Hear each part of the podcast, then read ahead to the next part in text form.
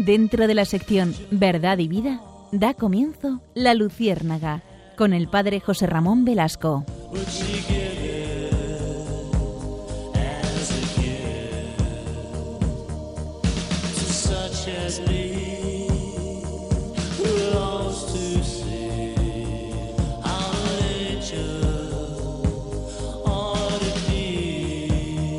Corría el año de 1982. Ustedes recordarán que aquel año fue un momento de cambio en España, un momento en el que mm, quizás los españoles estaban deseando transformación, deseando nuevas perspectivas. Salíamos del régimen del general Franco, hacía siete años apenas, habíamos estrenado la democracia, UCD fue el, el partido bisagra que, que catalizó pues ese, ese, cambio, esa transición, y en aquel año surgió eh, Felipe González con el Partido Socialista. Y ustedes recordarán perfectamente que fue un momento de, ilusiones, de expectativas para algunos españoles, ¿no? para otros no, evidentemente. Pero para algunos fue un momento de pensar eh, qué bien que cambiamos, qué bien que ahora viene alguien con nuevas ilusiones, con, con nuevos formatos, con nuevas ideas. De hecho, el cartel eh, de, aquellas elecciones era Felipe González y un fondo azul y como titular del cartel estaba Por el Cambio. Pasaron los años, eh, su segundo de filas eh, dijo que España, si seguía muchos años con el socialismo, no lo conocería en la madre que la parió, y efectivamente, y efectivamente nuestro querido segundo de filas del Partido Socialista, Alfonso Guerra, tenía razón, tenía razón. España cambió, la historia dirá si a mejor o a peor, ¿no? Podemos decir que, en algunas cosas mejoramos y en otras empeoramos, evidentemente, pero es verdad que con el correr de los años hubo un fantasma, no, no el fantasma del paro simplemente, sino el fantasma de la corrupción, que se fue adueñando de aquellas ilusiones del inicio. Y con el correr de los años, pues vimos como, como en España eh, la corrupción se iba eh, implantando en, en, todos los estamentos del Estado, desde la cúspide hasta la base.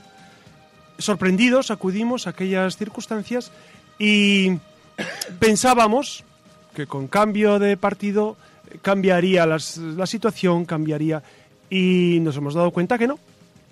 Estamos en el año 2014 y percibimos que no, que cambian las estructuras, por lo menos de partido, cambian algunas personas, pero el ser humano no cambia.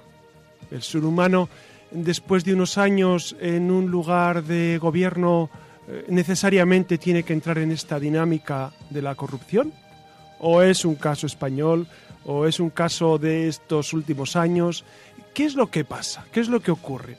Por eso, en la Luciérnaga, hoy nos hemos planteado qué tema tan importante este de la honestidad. Yo lo plantearía siempre en el sentido positivo. La honestidad, cuánta gente honesta, cuánta gente buena, cuánta gente que es capaz de dar la vida por otros, cuánta gente que es capaz que por la verdad dar su vida, dar su vida. El Papa Francisco, el viernes pasado, tuvo una homilía, pues como todos los días en Santa Marta. Y, y el Evangelio hablaba sobre aquel administrador, eh, aquel administrador sagaz que va disponiendo que eh, la persona que le debe pues apunte menos de lo que le debe para, para quedar bien con él. ¿No? Al final dice Jesús en el Evangelio, qué astutos son los hijos de las tinieblas, qué astutos. Y el Papa, el Papa decía, eh, la corrupción, está a la puerta de la esquina de todos nosotros. Decía el Papa, un día una propina aquí, el otro día un soborno allá, poco a poco se llega a la corrupción. Y dice el Papa, eso le ocurre a los cristianos barnizados. Los cristianos que vivimos o que viven exteriormente como cristianos, con un barniz de cristianismo, pero interiormente no. De hecho, muchos de los corruptos eh, públicos y oficiales pues se presentan como cristianos en su vida privada y en su vida pública, ¿no? Entonces, por eso hoy en la Luciérnaga vamos a, enfrentarnos a este tema que yo creo eh, que es sumamente sugerente. sumamente sugerente, ¿no? El tema de la corrupción. Eh, es, verdad que, que, toda persona tiene un precio, toda honestidad tiene un precio. Hemos visto en la historia de la Iglesia ejemplos brillantes, por ejemplo, sin ir más lejos, Juan Fischer y Tomás Moro, aquellos dos, Juan Fischer era obispo en tiempos de Enrique VIII y Tomás Moro, su Lord Canciller, que murieron por la verdad, por ser fieles a la verdad. De hecho, Juan Pablo II, cuando en el año 2000 propuso el jubileo de los políticos, saben que, propuso jubileo para, para todos los estamentos de la Iglesia y de la sociedad, en una carta a los políticos les decía, vuestro modelo de gestión es Tomás Moro. Soto Tomás Moro es patrono de los políticos y murió mártir de la verdad. Luego sí hay posibilidad de ser fiel a la verdad, sí hay posibilidad de permanecer fiel a, a, Dios y a la honestidad a pesar de las circunstancias. Por eso, acompáñenos esta noche, si les parece, en este, en este periplo que vamos a hacer, pues de la mano de la luciérnaga. Y como siempre, nos acompaña Alex en el, en el control, está ahí, es la mano siempre eh, que calladamente nos guía, Nacho García, que nos acompaña también, Pablo Martín, Clara Fernández, Susana García e Iria, e Iria Fernández. A todos ellos, muchas gracias, buenas noches y a ustedes acompáñennos en esta nueva, en este nuevo caminar de la Luciérnaga.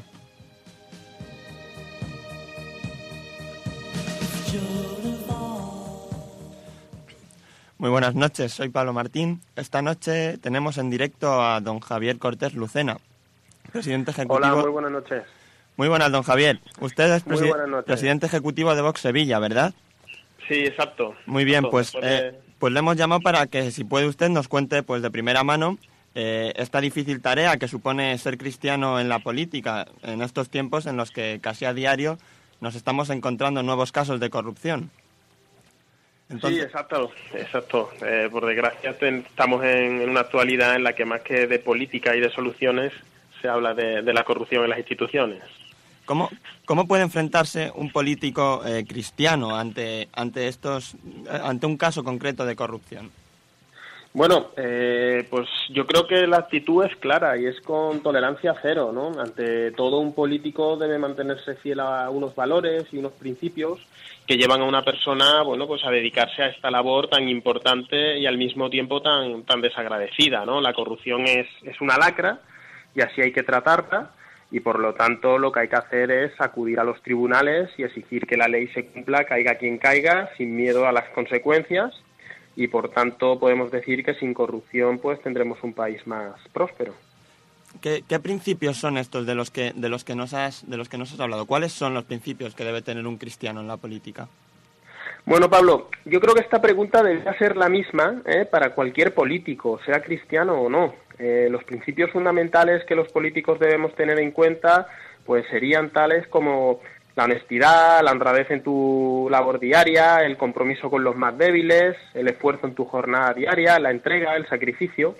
Si nunca te alejas de estos principios, con independencia de tu ideario, la política se convierte en una vocación de servicio público. En el momento en el que te alejas de todas estas virtudes que hemos comentado, pues la política se convierte en una profesión. Y eso es lo que ha ocurrido en España en los últimos 30 años. Por este motivo surge Vox, para defender la honradez y la honestidad de las instituciones públicas.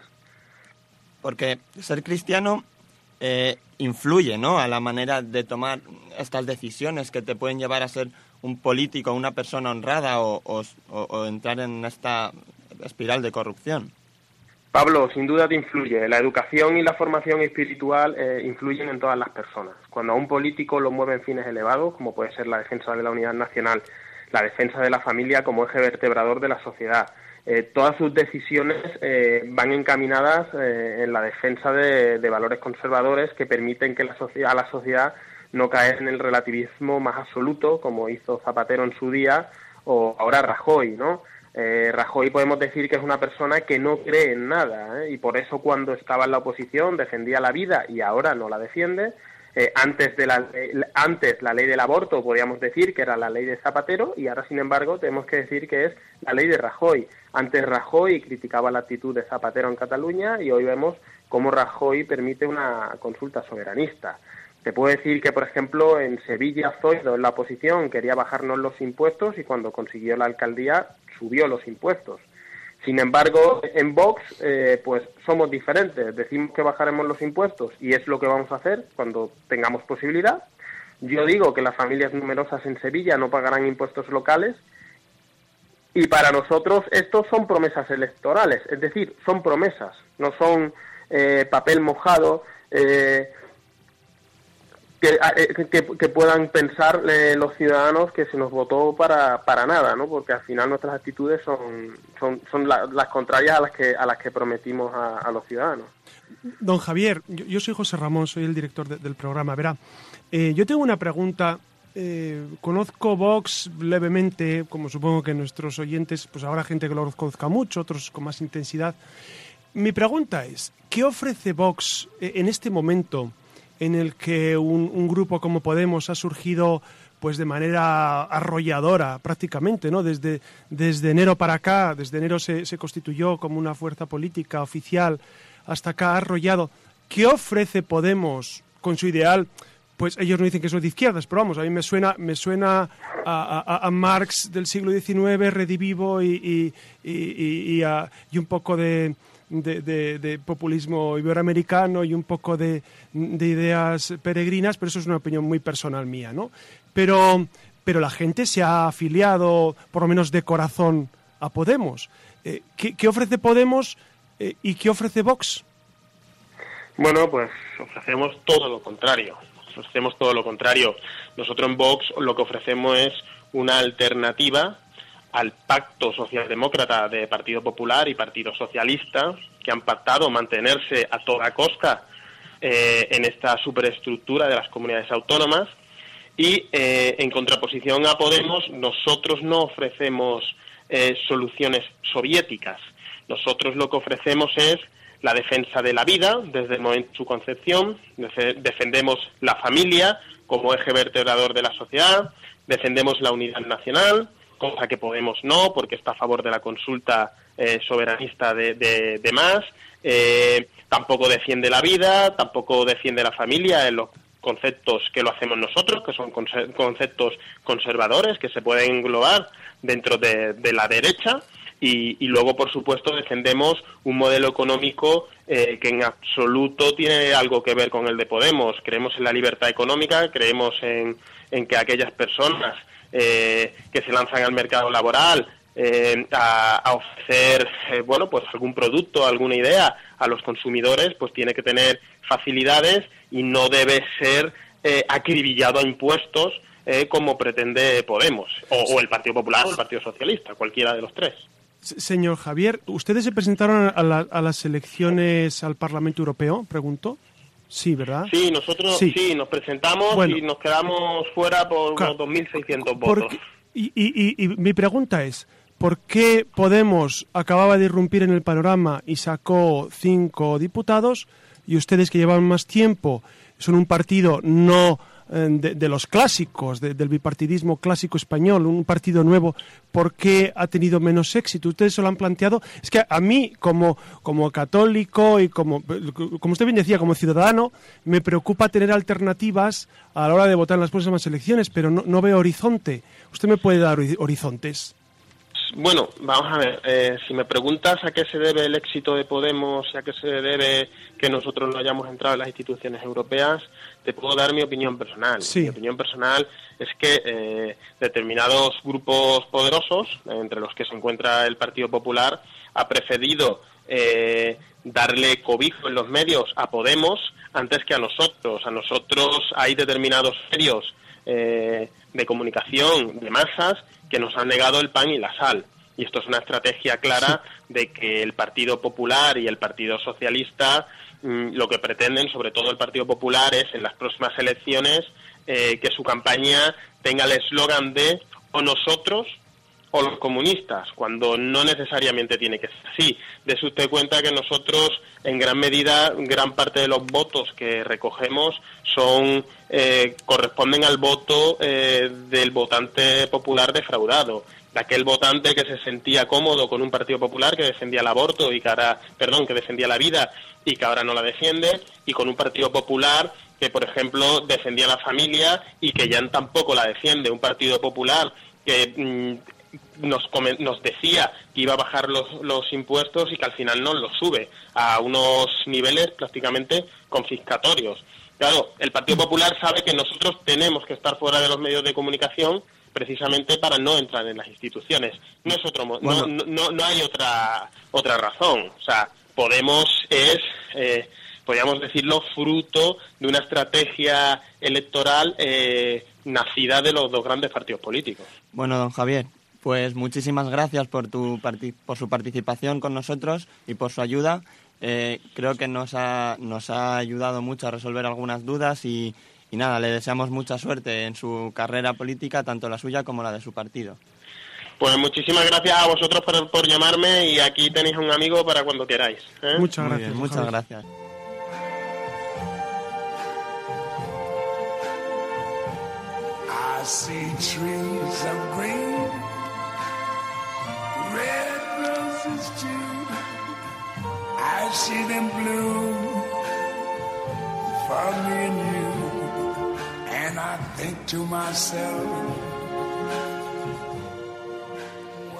Y hemos comenzado con esta entrevista a don Javier Cortés Lucena, presidente ejecutivo de Vox Sevilla, con lo que nos hemos adentrado de lleno ya en el panorama de la corrupción en España.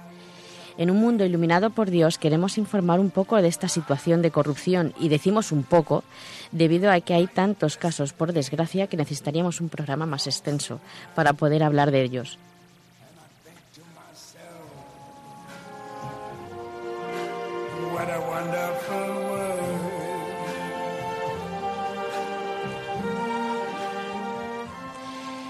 Para ello vamos a dar unos breves datos y unas cifras aproximadas, lógicamente, de los casos de corrupción y de personas que están implicadas aquí en España. Por ejemplo, en España hay más de 1.900 personas implicadas en casos de corrupción, principalmente en los partidos políticos, en aquellos que ejercen en la administración pública, empresarios, abogados, sindicalistas. Y a estos además hay que añadir a los familiares que también están involucrados en las tramas, relacionados sobre todo con corrupción urbanística, fraude fiscal y contratación irregular. De todas las comunidades, solo La Rioja no está implicada en una trama de corrupción y, esperemos que continúe así. Eh, pero veamos cuáles son las tramas más importantes que ahora mismo están en los medios. Voy a contar, como he, como he comentado, unas poquitas, pero sí es que es verdad que hay muchas y no se puede hablar de todas ellas. Por ejemplo, está la más, la que ahora está más en boga, sería la Operación Púnica que afecta a los ayuntamientos, sobre todo de Madrid, León, Murcia y Valencia. En ella está implicado Francisco Granados y el empresario David Margizala. Eh, el dinero que se mueve en este sentido sería unos 250 millones de euros. También tenemos las tarjetas Black. es el caso que afecta... ¿Qué son las tarjetas Black? Porque a lo mejor nuestros oyentes todavía... Pues eran unas tarjetas que, bueno, Black por el colorcito que tenían. Eh, que tenían un que se supone que, le daban a los directores y que ellos pues podían sacar un límite de, dinero. Pero también depende de, si eras el presidente o si eras vicepresidente o del cargo en el que estuvieras. Porque por ejemplo eh, el, los, el presidente eran 50.000 euros que tenían para poder sacar. Y si eras eh, no eras presidente o vicepresidente pues unos 25.000 euros. Que a mí me extraña tanto que, que puedas sacar dinero y que no tengas que decir, nada de ello. Pero bueno, esto es un comentario que, que a mí siempre lo pienso cuando veo esto cuando pienso en, este, yo, yo lo que pienso es si tendrán tiempo para gastar tanto dinero. Sí, también, sería otro pensamiento. Sí, que... Sobre todo la gente muy mayor, cuando roba mucho, digo, les quedará muchos años. Tienen 70 años y siguen robando, digo, les quedará mucho tiempo Pero también, de vida. a mí lo que me llama la atención también es, el, eh, con tanto dinero, también tendrán miedo de que se le quiten tanto dinero. Digo, ¿para qué quieres tener tanto dinero si luego también tienes, tienes miedo a que te lo quiten? No sé, que son unas cosas un poco... Es un problema. ¿Y dónde guardar tanto dinero? Es Efectivamente. Ese es el otro caso que también está ahora mismo. Por ejemplo, lo de los Puyol, que, que tienen dinero, que tienen cuentas bancarias eh, fuera de aquí de España en los paraísos fiscales, como en Andorra, en Suiza, en Liechtenstein, eh, entre otros sitios. Bueno, eh, como anécdota, que esto a mí me, ha causado muchísima sensación, que en un día eh, una de las hijas de Puyol ingresó, atención, porque es una cifra que a mí me, llamó muchísimo la atención, eh, 285.459,36 euros en un día.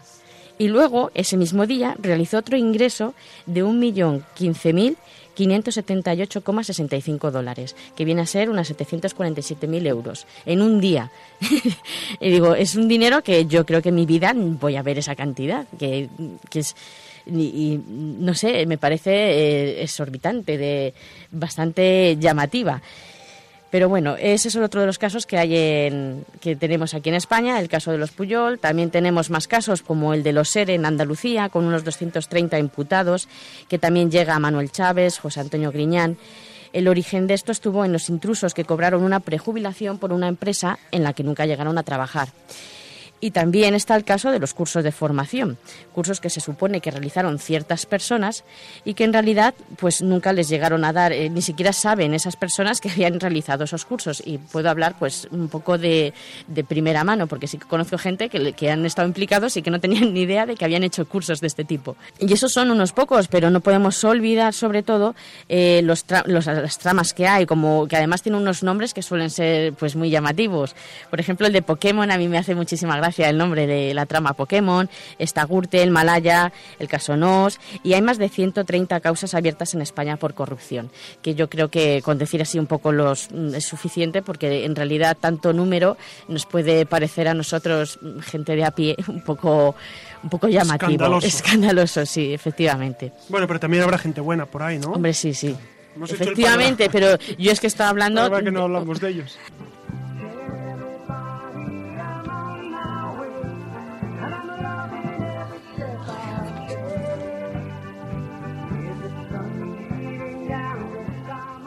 Está sonando On My Way, una canción que Phil Collins compuso para la banda sonora de la película de Disney Hermano Oso. En ella, el compositor nos dice que vive en un mundo donde hay muchas historias que ver y oír y que se siente feliz por poder compartirlas.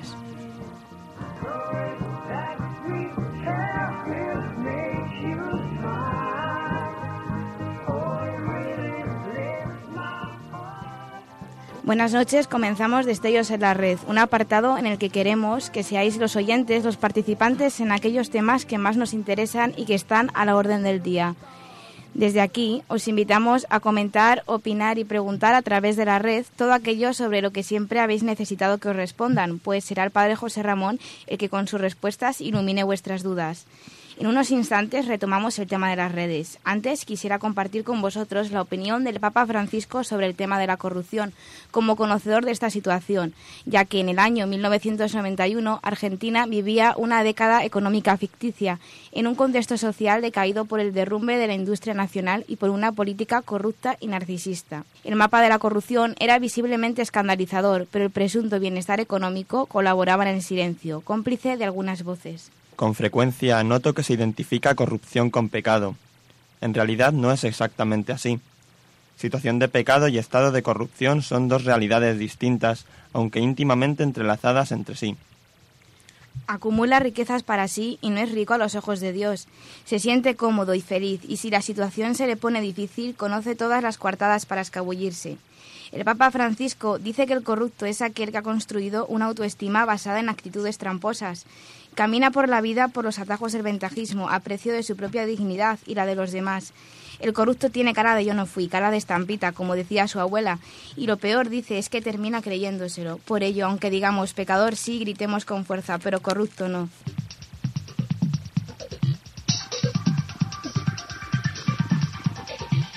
Ahora sí, queridos oyentes, pasamos a las redes. Nuestros oyentes nos han dejado varias opiniones. Por correo electrónico, Ana, por ejemplo, nos pregunta, con la difícil situación económica que se está viviendo en nuestro país, con todas las noticias sobre corrupción política que nos llegan, sobre aquellos que se presupone deben de velar por el bien de todos y por preservar el estado de bienestar, ¿Cómo se puede perdonar desde el punto de vista cristiano cuando estas personas ni siquiera son capaces de pedir perdón? Miguel Maracas vía Twitter nos ha preguntado ¿Cuál es la responsabilidad que tenemos los cristianos con la política? En el ejemplo de qué santos deberían fijarse los políticos. Bueno, eh, a, la primera pregunta de si hay perdón para, para una persona que se dedica a estos menesteres, evidentemente, para todo el mundo hay perdón, para todo el mundo que pide perdón hay perdón, ¿no? Y eso, y eso es muy importante. Dios mismo está continuamente con su misericordia. Eh, eh, ¿Qué sería de nosotros si no tuviéramos el perdón de Dios? ¿Qué sería de cada uno de nosotros, de los de esta mesa y de los que nos están escuchando? Por supuesto que hay perdón, ¿cómo no va a haber perdón? Siempre cuando uno se va a confesar de que pues he robado a no sé quién, o he robado en el corte inglés, o he robado a los chinos de mi, de mi barrio. Entonces el, sacerdote te dirá, pues claro que Dios te perdona y restituye lo que has robado. ¿Por qué? Porque en, en estos pecados de, eh, en los que hemos usurpado a algo, es necesario para que se conceda el perdón con plenitud restituir lo robado. Entonces, entonces eh, pues efectivamente habría que decir a todas estas personas, por supuesto que Dios te perdona, la sociedad necesita que, que usted retribuya, devuelva lo que ha robado y también que, tenga una, una, pena ajustada, ¿no? porque es un delito. Entonces es evidente que, tiene, que tiene que vivirse así. Y a la segunda pregunta de si, de si, hay, de si hay modelos, les decía al inicio que, efectivamente eh, eh, en política, en política ha habido hombres excelsos, hombres egregios que han, que han vivido la política como un servicio. Seguramente echamos de menos esto. Eh, gente de la polis, gente política, gente servidora de los demás. Yo esto lo echo en falta, no tanto que roben mucho poco, que eso es evidente que lo hacen, pero sobre todo el servicio, la actitud de servir.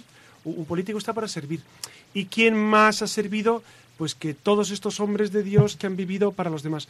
Eh, teníamos el caso, pues especialmente al inicio les contaba el caso de Tomás Moro, que fue primer ministro, Lord Canciller con Enrique VIII, y que antes de corromperse, antes de mentir, antes de pasar la mano por la espalda de Enrique VIII diciéndole, bueno, no es para tanto, no te preocupes, y al final todos somos malos, todos somos corruptos. No. Eh, Tomás Moro dijo, yo no puedo aceptar una separación de Roma, no puedo aceptar el divorcio de Catalina de Aragón, Enrique VIII se quería divorciar de Catalina de Aragón y como católico no lo podía, no lo podía aceptar y eso concluyó en la defenestración, bueno, eh, le cortaron la cabeza, literalmente la decapitación de, de, Santo Tomás Moro. Entonces, sí hay ejemplos, y, actualmente eh, hay ejemplos en nuestra política nacional e internacional. Yo no pongo la mano en el fuego absolutamente por nadie, y menos, y menos con, con los tiempos que corren. No pongo la mano por nadie en ningún caso, pero segurísimo que hay gente que se dedica a, a la polis, a, a, la, a, la, función política, desde el punto de vista del servicio. Estoy con... Es que si no fuera así, si no fuera así, apaga y vámonos. ¿no? Yo estoy convencido que seguro que los hay, aunque eh, Dios seguramente sabrá mejor que nosotros quién es profundamente honesto y quién no. Quería destacar también la opinión que nos ha dejado una de nuestras oyentes, que se llama María, que nos dice que eh, ella cree que la corrupción tiene como principal causa la pérdida del verdadero significado de la política como medio para alcanzar el bien común en nuestra sociedad. El principal problema de la crisis de valores actual, dice, es el convertir los medios en fines en sí mismos, el poder por el poder y el dinero por el dinero, sin un para qué. Y ahora os dejo planteado el tema sobre el que tratará el próximo programa, el esoterismo. Así que abrimos hashtag esoterismo luciérnaga para que, como ya sabéis, empecéis a interactuar con nosotros a través de nuestra cuenta. ¿Y qué es el esoterismo, Clara? Sería bueno eh, eh, dilucidar esto. ¿El esoterismo qué significa?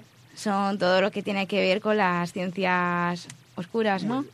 Las ciencias ocultas. ocultas sí. Muy bien. El, el esoterismo es, es, es, eh, toda esta corriente de la nueva era que busca, que busca eh, medios rápidos para encontrarse con lo sacro de alguna manera. Entonces, el esoterismo, pues es eh, todo este movimiento de, de buscar eh, los porqués en la adivinación, en los mediums, en, la quiromancia, en, la, eh, en todos estos, todas estas cuestiones que al final, incluso algunos caen eh, por este sendero en, en la, en, en, el culto al demonio, etcétera, etcétera, en hacer la ouija, que ya son palabras bastante mayores. Pero el esoterismo englobaría pues todos estos grandes grupos de personas que son, que son New nueva era, ¿no?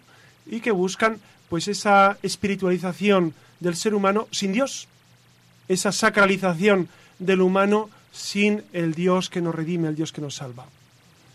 Repito nuestra cuenta de Twitter, que es eh, arroba la luciérnaga rm, y también podéis escribirnos un email a la luciérnaga arroba radiomaria.es, o si lo preferís, dejarnos un comentario en el blog del programa, la luciérnaga radiomaria.blogspot.com. Ya sabéis que os esperamos en la red.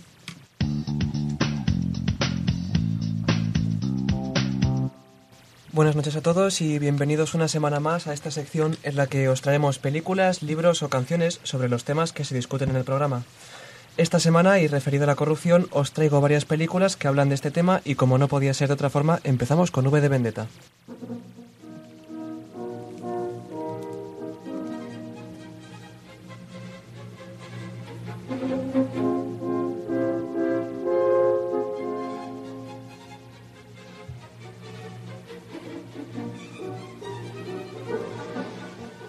Esta película, que está sacada de un cómic, nos cuenta la historia de Eddie Hammond y V en su misión por derrocar al Parlamento inglés. Por si alguno no lo ha visto, eh, la historia comienza el 4 de noviembre en una distopía en la que Inglaterra es gobernada por un régimen dictatorial ultraconservador llamado Fuego Nórdico, al frente del cual se encuentra el líder Adam Sadler. Evie Hammond, que es la protagonista, es una mujer que trabaja para la cadena gubernamental de televisión, eh, que es atacada por dos miembros de la policía secreta que la acusaban de violar el toque de queda.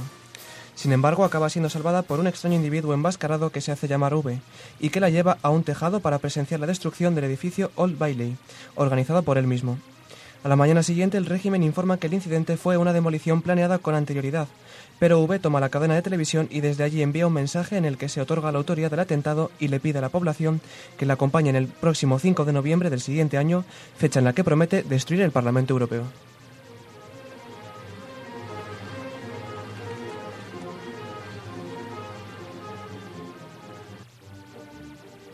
La siguiente película que os traigo es El Gran Dictador, que estuvo dirigida por Charles Chaplin y es una película estadounidense del año 1940.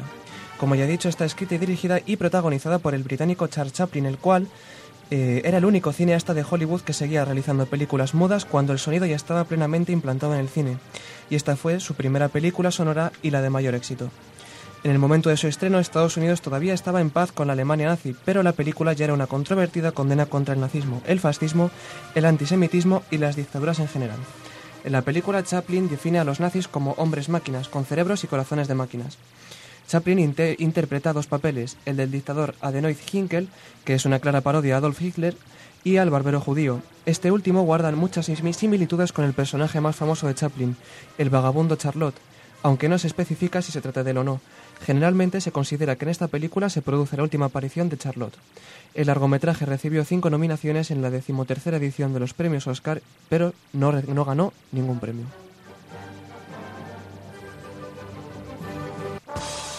La siguiente película que os traemos es Rebelión en la Granja, que cuenta la historia de un grupo de animales domésticos que se levantan en rebeldía contra la crueldad de su amo. Su victoria se verá empañada por la tiranía de Napoleón, un cerdo sin escrúpulos cuyo lema es todos los animales son iguales, pero algunos animales son más iguales que otros. Estos animales organizan una defensa común para imponer una democracia utópica, pero la democracia desgraciadamente acabará convirtiéndose en una dictadura.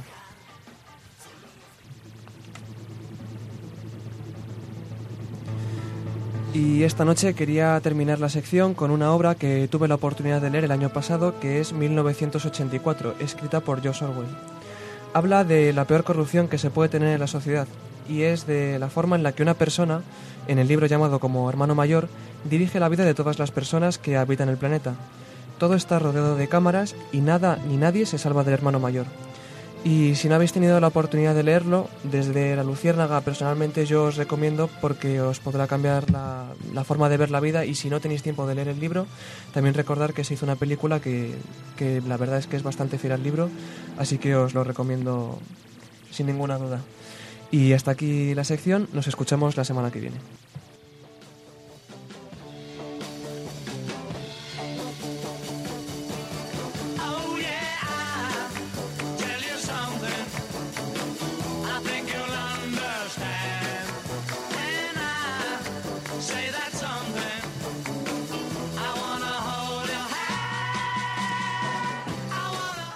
Buenas noches de nuevo y continuamos ¿no? con el tema de la corrupción que han estado escuchando, ¿no? que, han estado comentando eh, mis compañeros y bueno, sobre todo también abordando el mundo de la cultura que, que acaban de escuchar, ¿no? como verán que viene cargadito en este programa Y vamos a ver un poco, pues como en los últimos tiempos, eh, el espectro de la cultura, vamos a analizar cuál es la oferta relacionada con este tema tan de moda, trending topic, eh, podíamos decir. Incluso ni para ello, pues vamos a poner la oferta en, eh, perdón, vamos a poner la mirada en la oferta cultural de las últimas semanas, donde uno descubre lo mucho lo poco que interesa el asunto y como imaginarán, este tema de la corrupción, pues está en los primeros puestos de interés que duda cabe. Así que por esta razón nos vamos a remontar de alguna manera al siglo pasado para reconfortarnos un poco al descubrir que esto de la corrupción no es nada nuevo, ¿no? Para quedarnos un poco más tranquilos, puesto que vamos a traer de, a, la palestra ¿no? el caso del escándalo del Watergate. Y después también nos asomaremos a las tablas de los teatros, donde una obra, por encima de todas, está siendo el deleite de los espectadores, Feel Good, no solo por su crítica inteligente y oportuna hacia la corrupción política, sino también por el buen hacer de sus actores. Como ven, hoy el espacio de Alas para Volar, Alas para Volar, viene cargadito de cultura. Quédense con nosotros, con esta emisora que tiene la mente puesta en Dios. Aguarden unos segundos que arrancamos con toda la bondad, la belleza y la verdad de la mano de la cultura, de la mano de la luciérnaga.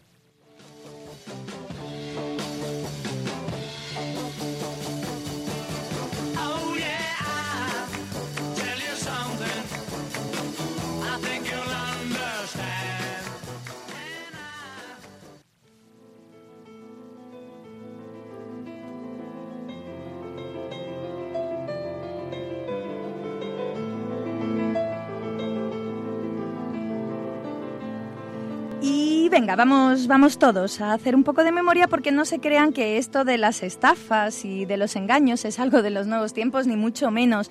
¿Recuerdan acaso el escándalo de Watergate? Sí, ese acontecimiento político que tuvo lugar en los Estados Unidos en 1972 durante el mandato de Richard Nixon y que culminó con la imputación de algunos cargos políticos y dos años después con la dimisión del mismísimo presidente. Se lo refresco, se lo refrescamos desde la Luciérnago. El escándalo comenzó con el arresto de cinco hombres por el allanamiento de la sede del Comité Nacional del Partido Demócrata en el complejo de las oficinas Watergate, ahí su nombre.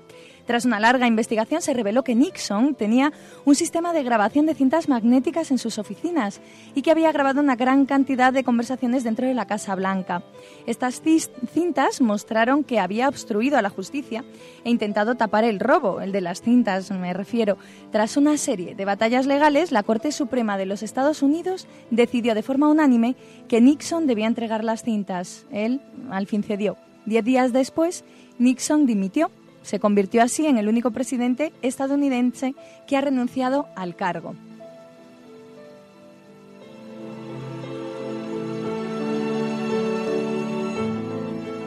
Pero, pero ¿por qué hemos traído a colación este caso de corrupción? Básicamente porque nunca está de más hacer memoria y por la ingente saga de películas, cines, libros, novelas, bueno, inspiradas en este caso. Y aunque nosotros, pues eh, esta noche, la noche va de cine, así que vamos a repasar un poco la filmografía. Películas como Todos los hombres del presidente, interpretada por Dustin Hoffman y Robert Redford, o la mismísima proyección de Forrest Gump, donde se hace una sátira del episodio. Según la película, fue el propio Forrest quien dio el aviso a Frank Wills, el guardia de seguridad del edificio Watergate, sobre los cinco hombres que estaban dentro de las oficinas frente a su habitación y que resultó ser la oficina del Comité Demócrata Nacional, ya que creía que unos hombres debían de estar buscando la caja de fusibles.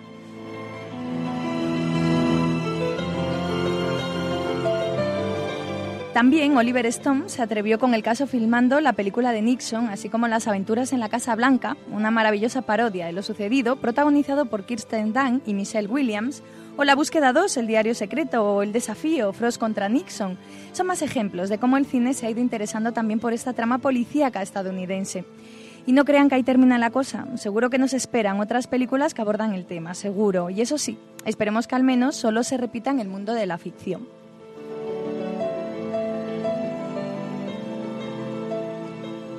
Y para terminar, pues les invitamos ¿no? a una obra deliciosa que, visiten, como siempre, ¿no? las salas de teatro para ver y vivir la obra de Feel Good, de Alberto Castrillo Ferrer. Es una pieza que lleva recorriendo los teatros de las principales ciudades de España la friolera de dos años todo un éxito encomiable. La obra cuenta las horas previas a la intervención del presidente del Gobierno ante el Congreso de su partido, entre acusaciones de censura a la libertad de expresión por parte de miembros del partido y por protestas ciudadanas en las puertas del hotel donde se celebra el Congreso.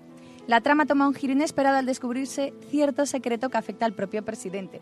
Se trata de una obra que lleva al espectador de la risa al estupor en décimas de segundo y con la incertidumbre, incertidumbre de si se trata de realidad o ficción. Algo parecido a mirar por una rendija para saber qué es lo que se cuece en las cocinas del poder.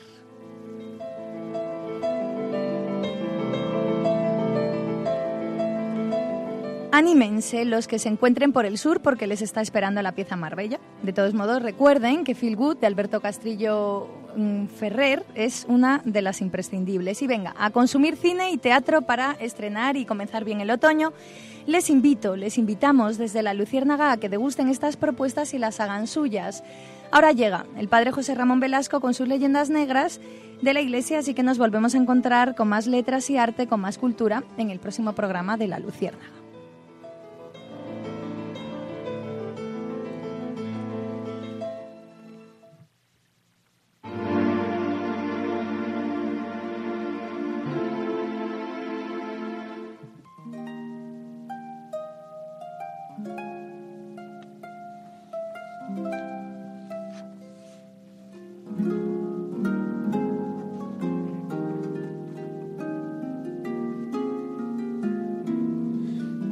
Hoy en la leyenda negra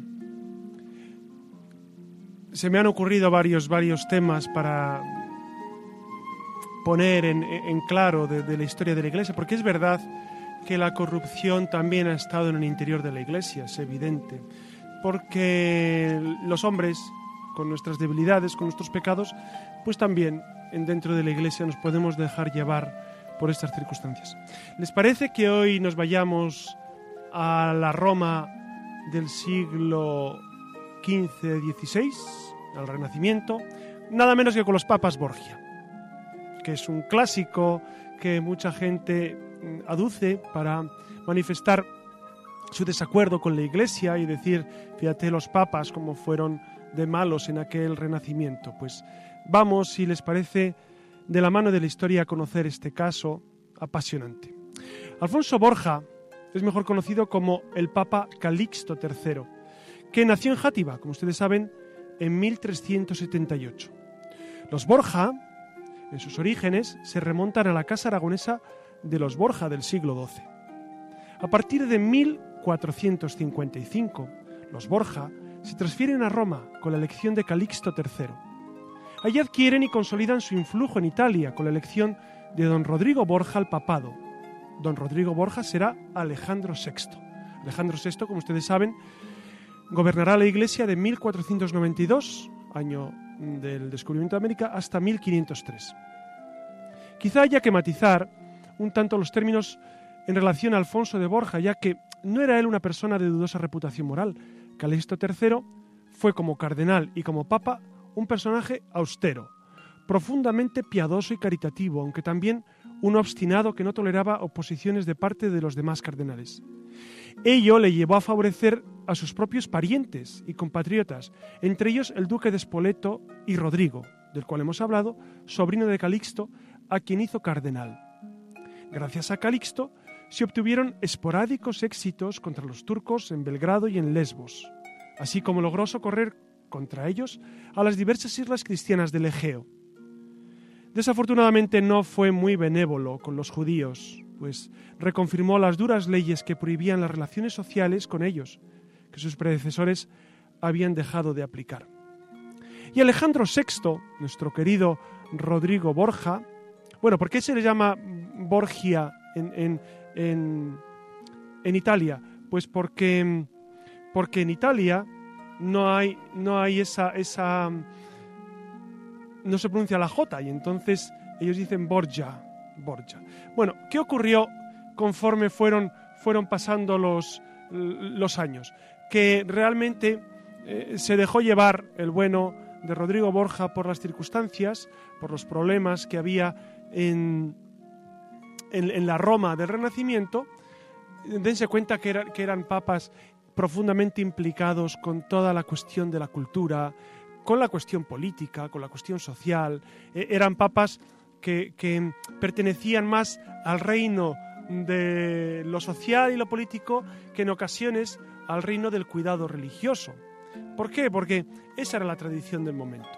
Y se le han, se le han atribuido a Rodrigo Borja muchas, muchas velidades, muchas infidelidades a su, a su misión, eh, muchas cuestiones que, que, que realmente afearon seguramente la imagen de la Iglesia.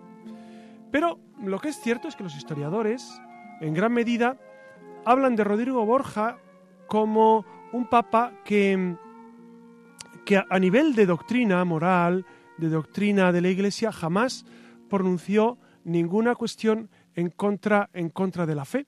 Y esto nos tiene que, que alentar, porque realmente nunca hubo en todos estos años un papa que eh, pronunciara algo en contra de la fe y las costumbres. Sí hubo papas realmente que no estuvieron a la altura de las circunstancias, papas que no vivieron conforme a lo que, a lo que la misión eh, del papado les confería, pero eh, al final Dios escribe derecho incluso con los renglones torcidos que nosotros le ofrecemos. Dios sabe más que nosotros. Dios ha llevado la barca de la Iglesia durante todos estos siglos, durante todos estos siglos. Ustedes saben que eh, al Papa Alejandro VI eh, eh, le mataron a un hijo, a su hijo Juan, ¿no? Y, y, cuando murió su hijo Juan, pues entonces el Papa Alejandro VI, Rodrigo Borgia, se dedicó a la reforma de la Iglesia, tuvo un proceso de conversión interior, trató con Savonarola, Savonarola saben que era pues el, el, el, el gran monje que que denunciaba, denunciaba los excesos del papado, los excesos de la Iglesia, pero luego con, con Savonarola tuvo sus más y sus menos y al final eh, lo hizo ajusticiar en el año 1400, eh, 1494, creo recordar. Y Alejandro VI fue también quien hizo las demarcaciones de, de, España y Portugal, etcétera, el Tratado de Tordesillas. Entonces, fue un hombre eh, que tuvo mucha importancia política, mucha importancia social, mucha importancia a nivel cultural y también religiosa. También religiosa. No ciertamente por su buen ejemplo de vida, que no dio buen ejemplo con su vida, pero digamos que sus, que, sus intentos de reforma pues sí ayudaron en algunos casos a la Iglesia. Yo re recalcaría la idea que les he comunicado. Dios siempre escribe derecho con renglones torcidos que nosotros le ofrecemos. La historia de la Iglesia es una historia luminosa. ¿Por qué? Porque a pesar de hombres pecadores, hombres corruptos, hombres que se han dejado llevar, nos hemos dejado de llevar por el amor al dinero, el amor a los placeres o el amor a, a, otros quereres que no es Dios, y sin embargo Dios ha triunfado. Para concluir eh, este, esta, esta, visión sobre, sobre el tema de la corrupción, yo diría que al fijarnos eh, en, en, todo el panorama que tenemos a nuestro alrededor, que en ocasiones puede conducirnos al desaliento, Pensemos varias cosas. Primero, que durante toda la historia de la humanidad siempre ha habido cuestiones de este tipo y no es mal de muchos consuelo de tontos, sino darnos cuenta que la historia es maestra de vida y la historia nos enseña que de circunstancias de crisis, de circunstancias de falta de valores morales, la crisis fundamental que vivimos es una crisis de valores, una crisis de la persona, como ya anunció Juan Pablo II y especialmente el Papa Benedicto. Y entonces, ante esto, ¿qué, ¿qué, debemos hacer? Confiar, seguir confiando en el Señor. Y luego darnos cuenta de un segundo aspecto, y es que eh, todos somos, eh, llevamos en nuestro corazón ese deseo en ocasiones de no vivir lo que Dios nos propone que es el pecado original manifestado en múltiples circunstancias. Otro día hablando con un, con un buen amigo que trabaja eh, en banca y en, decía, es que en el fondo todos somos corruptos en potencia. Es decir, lo que pasa es que ellos han tenido la ocasión de, de, de, mostrar su corrupción eh, en términos muy grandes, pero quien más, quien menos, pues se deja llevar por la mentira, se deja llevar por el deseo de lo ajeno, se deja llevar, nos dejamos llevar por eh, la corrupción a un, a un nivel más pequeño, pero, pero a nuestro nivel. Por eso creo que es una invitación hoy a volver a, a, Jesucristo, a decir, Señor, ayúdame a ser lo más honesto que pueda. Ayúdame a ser lo mejor que pueda. Ayúdame a ser como Santo Tomás Moro, San Juan Fischer, San Juan Pablo II, hombres de una pieza, hombres que, que realmente vivían con honestidad. A pesar de las dificultades y a pesar de todo, hombres honestos por encima de todo. Damos gracias a Dios porque sí Dios nos concede personas de este talante, de, este, de esta profundidad, estos prohombres, estos próceres de la humanidad que nos, que nos muestran el camino, y sí, Claro que se puede ser honesto, claro que se puede vivir siempre diciendo la verdad, claro que se puede vivir sin mentir, claro que, que- que una honestidad no tiene un valor, claro que se puede morir incluso antes de traicionar la verdad. Por eso les doy muchas las gracias a todos ustedes por permanecer con nosotros. Doy las gracias a Pablo, a Clara, a Susana, a Iria a nuestro querido amigo Nacho. Por supuesto, hoy no está Marta con nosotros, no ha podido venir. Y también doy las gracias a Alex, que siempre nos, nos ayuda. Como siempre, eh, quedo a mí muy amigo de ustedes y muy cercano a ustedes. Ya saben, escríbanos al correo electrónico o, o comuníquense con nosotros para cualquier duda, cualquier pregunta, cualquier cuestión. Comuníquense con nosotros. Y que tengan muy feliz descanso.